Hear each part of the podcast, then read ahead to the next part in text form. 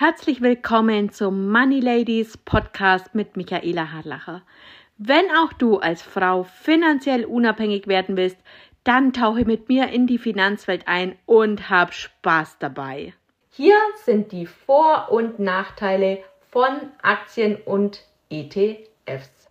Also erstmal die Vorteile von Aktien. Ein Potenzial für hohe Renditen. Aktien können eine attraktive Rendite bieten, insbesondere bei gut performenden Unternehmen oder in wachstumsstarken Branchen. Individuelle Auswahl.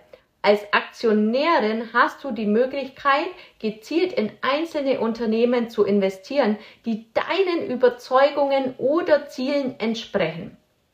Stimmrechte und Dividenden. Als Aktionärin erwirbst du Stimmrechte bei Hauptversammlungen und hast Anspruch auf Dividenden, wenn das Unternehmen Gewinne ausschüttet. Potenzial für hohe Liquidität. An den meisten Börsen kannst du Aktien relativ einfach kaufen und verkaufen, da es eine hohe Liquidität gibt. Die Nachteile Einzelrisiko.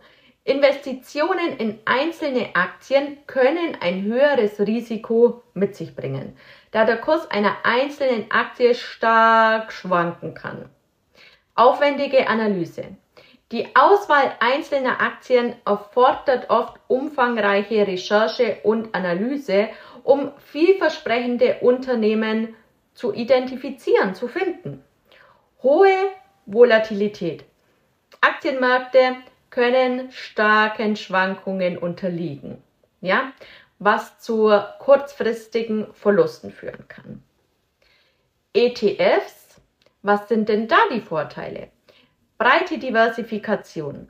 ETFs bilden in der Regel einen Index ab und bieten somit eine breite Diversifikation, eine breite Streuung über eine Vielzahl von Unternehmen oder Anlagen einfacher Zugang zu Märkten. Mit einem einzigen ETF kannst du einfach in verschiedene Märkte, Branchen oder Regionen investieren, ohne einzelne Aktien auswählen zu müssen. Kosteneffizienz.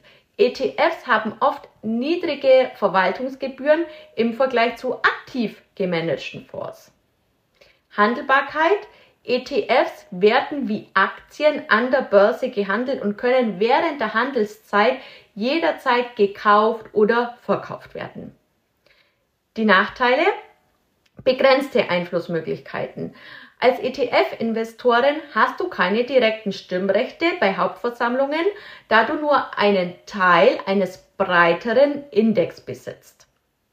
Keine individuelle Auswahl. Du kannst nicht gezielt in bestimmte Unternehmen investieren, sondern bist auf die Entwicklung des gesamten Index angewiesen. Tracking Error.